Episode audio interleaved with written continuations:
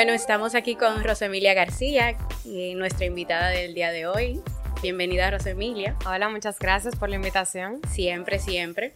Rosemilia, coméntanos un poquito de tu profesión, ¿a qué te dedicas? Bueno, yo soy psicóloga clínica, me especialicé en niños y adolescentes.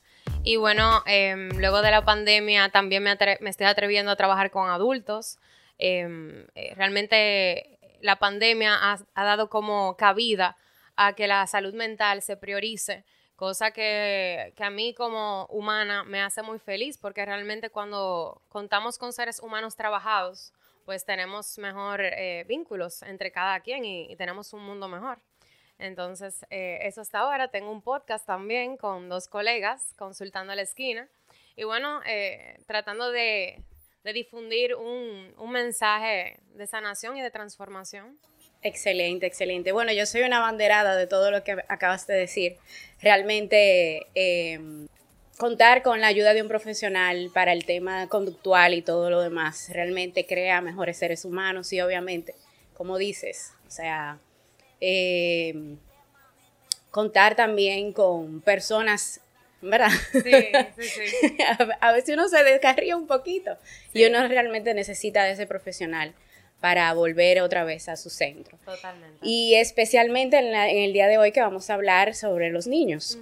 Eh, el tema de hoy es básicamente la importancia que le debemos de dar a ese cambio de mudanza en los niños y cómo a ellos les repercute ese tipo de, movimiento. Claro, totalmente. Em, a veces, em, bueno, crecimos la generación tal vez de mi generación de los 90, donde a los niños no se le daba participación en ciertas cosas, por no decir que no se le daba participación en nada.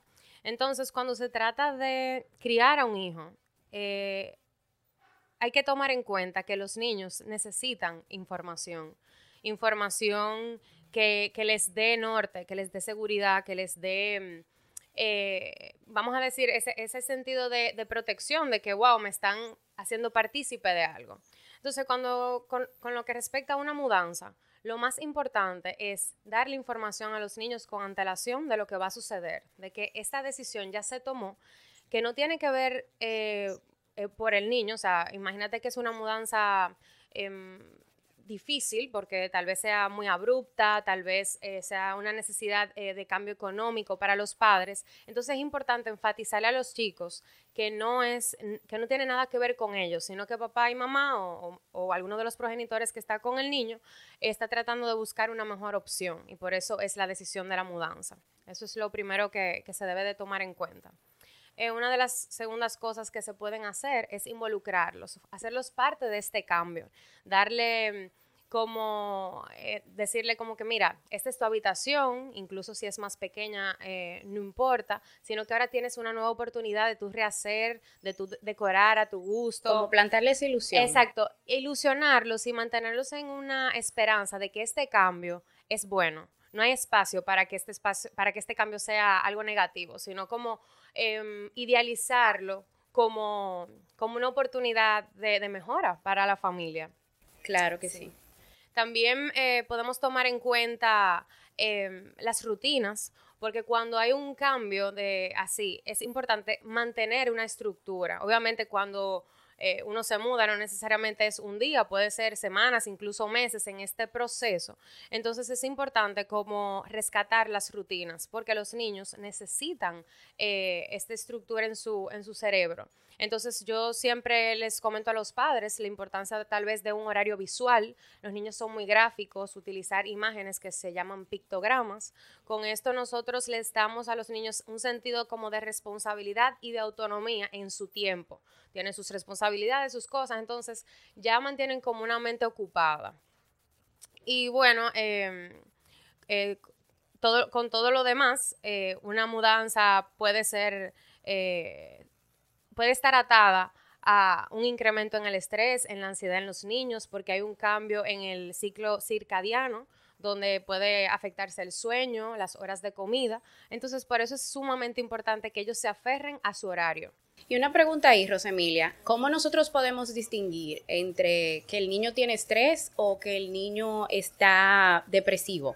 Bueno, nosotros vemos una serie de síntomas que se van manifestando Eh, el estrés puede ser por un periodo de, un tiempo corto, tal vez una semana, varios días. Ahora, si persiste por más de 15 días, hay que prestarle atención, sobre todo en el tema de la alimentación y del sueño, donde vemos un detrimento o un incremento de la, ingesta de comida.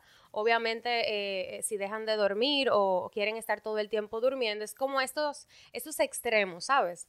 Em, estar pendientes. Em, los niños cuando caen en una depresión, usualmente la conducta más común es la apatía y el aislamiento social. No quieren eh, salir ni estar en contacto con personas y dejan de disfrutar las actividades que antes pues les gustaba hacer, como eh, salir a jugar con sus amiguitos, practicar algún deporte, las artes. Entonces, esa, esa viene siendo la diferencia, cuando, eh, eh, cuando se prolonga el tiempo y, las, y los síntomas suben. Ok, mira, ¿y desde qué edad eh, tú entiendes que nosotros debemos de comenzar a comunicar a nuestros niños, por ejemplo, cuando vamos a tener ese tipo de cambios en, movilidad y eso? Sí, fíjate, em, ya a partir de los tres años, el niño tiene la capacidad de ser un poquito más em, ¿cómo te digo? Analítico. Puede, puede reconocer cosas eh, fuera de sí. Eh, ya a partir de los 3, 4 años se le puede dar información a los niños, obviamente con un lenguaje muy, muy llano, em, con sus palabras, em, pero que si el niño se sienta parte de la familia y que se tome en cuenta. Eh, si es un adolescente, evidentemente hay que ponerle las cosas un poquito más sobre la mesa y no tratar de, ocultarle cosas a los niños, porque los niños lo perciben, saben cuando las cosas no andan bien o que, o, que se le están ocultando las cosas. Entonces es importante siempre eh, ubicar el momento adecuado para comunicar a los niños. Tú sabes que ahí me surge una pregunta, porque una vez atendiendo a una persona, eh, ella tenía niñas y ella dijo, mira, yo estoy comprando esta propiedad pero mis hijas no lo saben. Yo lo que quiero es darle la sorpresa. Eh, realmente a mí me chocó un poco, porque yo dije, contrale, pero ¿qué edad tienen tus niñas? Y eran preadolescentes, realmente. Eh, ¿Qué tú crees de eso? O sea. Tiene mucho que ver con la personalidad de las niñas. Igual, yo siempre, siempre voy a abogar porque se le dé información. Eh, las sorpresas a veces pueden ser de mal gusto y sobre todo en la adolescencia, que es una de las etapas más difíciles de la vida, más que la adultez, me podría atrever a decir, porque uno atraviesa por un mundo nuevo de explosiones de, hormonas, cambios en el cuerpo, tú estás tratando de identificarte con un grupo y, honestamente... de repente, pa. Todos se sienten perdidos, entonces tú como madre me vas a dar otra sorpresa, como que no creo que sea una, una buena idea, realmente. Perfecto. Y en, en cuanto a eso mismo del, de los preadolescentes, eh, ¿Tú crees que hay alguna forma eh, idónea de prepararlos para, el, para la mudanza? Bueno, em, como te dije al principio, lo más importante es hacer los partes y que ellos tengan voz y voto. Obviamente hay decisiones que son los adultos que deben de tomarla, Igual, por ejemplo, darle opciones. Si se va a pintar la habitación, no le vamos a dar toda la paleta de colores, sino, por ejemplo, azul o verde. Como que ellos sientan que tienen un poquito de, decisión en las cosas que, eligen. Por ejemplo, si van a, un nuevo vecindario, tratar de, darle un recorrido antes, mostrarle las diferentes opciones. Mira, aquí hay una cancha de básquetbol, tal vez tú puedas jugar con los compañeros del barrio. Em, y bueno, irlos ambientando a que sea una experiencia eh, bonita para ellos, como te dije, una oportunidad para algo nuevo, para algo mejor. Bueno, yo tengo mucho, eh, bueno, yo me mudé cuando tenía seis años, eh, la primera vez que me mudé, y realmente para mí no fue tan sorpresivo porque me mudé en la casa donde vivía mi abuela. Ah. Pero sí fue una sorpresa porque yo no sabía como que nada de lo que estaba pasando. O sea, yo nada más me recuerdo que yo llegué allá, a esa casa, que claramente ya la conocía, pero mi mamá se encargó, o sea, de esa habitación ella la puso de muñeca. Y para mí eso sí me hizo bastante ilusión y sobre todo que me mudé a un sector donde vivían otros familiares. Y esa, eso fue un cambio bastante agradable. Eh, pero sí, corroboro contigo con que realmente, o sea, tú poder preparar al niño para ese cambio eh, es sumamente importante. Claro, y es que fomenta su autoestima, porque hay una situación eh, hoy en día que es la sobreprotección a los niños, donde castramos la capacidad que ellos tienen de ser y de experimentar y de cometer errores. Entonces, eh, tiene mucho que ver esto. Cuando tú le dices a un niño, mira, esta es tu habitación, aunque sea la habitación más hermosa que tú le hayas preparado, ¿dónde está mi opinión? Yo también soy un ser humano y posiblemente tú creas que a mí me gustan las flores, pero a mí lo que me gustan son las pelotas. O sea, cuando tú em, asumes por el niño, le estás quitando su identidad. Entonces es importante siempre como pensar que aunque sean pequeños, ellos tienen su propia personalidad. Y aunque papá y mamá piensen que conocen a sus hijos, eh, bueno, yo te puedo decir que a, mí una época me gustaba Hello Kitty y al mes me gustaba Pokémon. No se puede llevar muchas sorpresas, eh, exacto. Entonces, eh, es siempre como que mm, escuchar, escuchar mucho a los niños lo que quieren decir y, no escatimar, conversar con ellos también todo lo que sucede, que ellos son capaces de entender más de lo que uno piensa. Sí, a veces como que lo, tomamos por sentado, de que ellos lo van a coger bien, no, le va a gustar. Pero después tú te llevas tremenda sorpresa. Así es. Em, ¿Y qué reacciones eh, podemos ver en los niños ante un cambio como este? ¿Qué, qué, qué, podría, qué podríamos detectar? Por ejemplo, em, hablamos ahorita de, de la parte, eh, si tenía estrés, tenía depresión, depresión o depresión, pero ¿qué otros síntomas tú crees que pudiéramos detectar en, ante un cambio como este?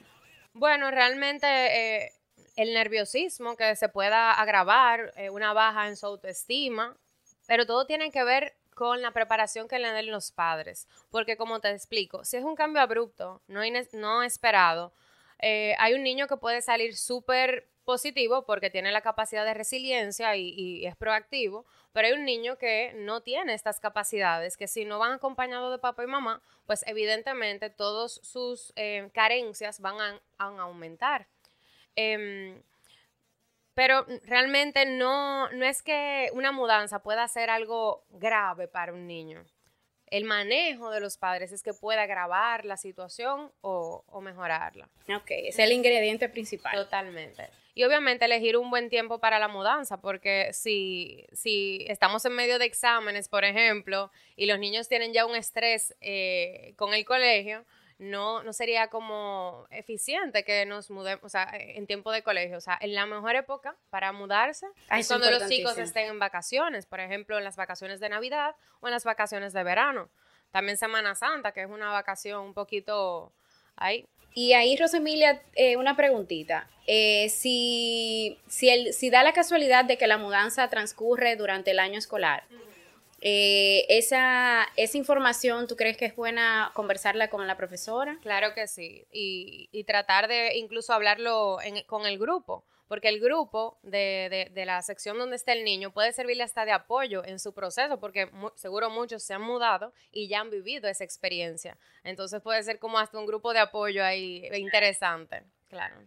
Y tú sabes que en el tema, eh, a nosotros que acabamos de pasar por esta situación del COVID, el COVID dejó mucha gente, muchas personas, o sea... Em, a la deriva. A la deriva y con ganas de cambios de habitacionales. Claro, de ambientes. De ambientes, correcto. Em, yo he notado, por lo menos mi hija, por ejemplo, que nosotros nos mudamos en COVID. Ah, ok. Nosotros nos mudamos en COVID. Eh, que ella, o sea, el, COVID le, tocó en una parte importante de su niñez, obviamente, ella tenía tres años. Y ahora yo la encuentro que a ella le encanta estar en su casa. O sea, esa muchachita, ella te dice, vamos a salir, que si qué. Y si tú no coges ese momento y la sacas de una vez, ella piensa, ya no vamos a ningún lado. Claro, es que están sumergidos en una pantalla.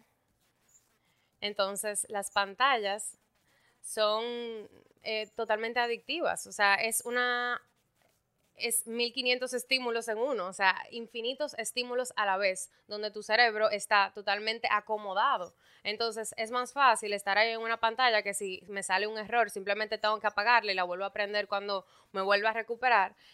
pero salir al mundo amerita una serie de habilidades sociales que posiblemente no se, no se adquirieron en esos dos años de pandemia, porque tú y yo, que somos adultos, pudimos salir rápidamente de nuestras casas, pero el confinamiento para los chicos fue, eh, más, extendido. Por lo tanto, las consecuencias de, esa, de ese confinamiento eh, son muchísimas, como esa eh, zona de confort, donde se han quedado ahí, donde no quieren salir, donde prefieren quedarse en su casa. Ellos siguen socializando por videollamadas y sus juegos y eso, pero se pierde el contacto humano y los vínculos que son... Eh, ¿cómo se dice? Se están creando a través de las redes sociales, que son vínculos, podría decir que falsos, ¿sabes? Sí. Bueno, ella es una niña pequeñita de cinco años eh, realmente a veces ella me dice, mami, invita a fulanita para que venga a jugar aquí. Y yo, mami, pero vamos para la casa de fulanita. No, no, no, dile que venga. O sea, ella está, que ella lo que quiere está en su casa. Bueno, puede ser una etapa también, donde se sienta a gusto eh, en su ambiente. Sí. Sí, lo, importante es siempre fomentar el balance en todo lo que hacemos, porque cuando tomamos em, conductas eh, por mucho tiempo, pues se pueden volver un poquito obsesivas y, ¿sabes? Como que de todo un poco. Claro, claro. Bueno, mira, yo creo que nosotros vamos a tener que hacer otro, otro, otra intervención contigo. Me encantaría. Porque realmente eh, en la parte de la preadolescencia es una parte, como tú dijiste ahorita, sumamente importante. Es una etapa de nuestra vida donde eh, estamos en un, no sé si estoy aquí o si estoy allí, y nosotros como padres realmente tenemos que, ser cuidadosos en esa etapa tan importante donde ellos hacen elecciones importantes también para, para su vida. O sea que te estoy haciendo una invitación extensiva. Ah, genial, claro que sí, para mí un para otro Para otro día y encantada. Muchísimas gracias por la invitación y, y de verdad que me encanta poder compartir información que aporte. ¿Y dónde la gente puede seguirte, Rosemilia? Bueno, estoy en las redes en Instagram, en altruista.mente y también en mi podcast, Consultando a la Esquina Podcast. Y a todos ustedes que nos escuchan, pueden visitarnos en Mr. Home RD y escuchar este podcast a través de cualquier plataforma de su preferencia.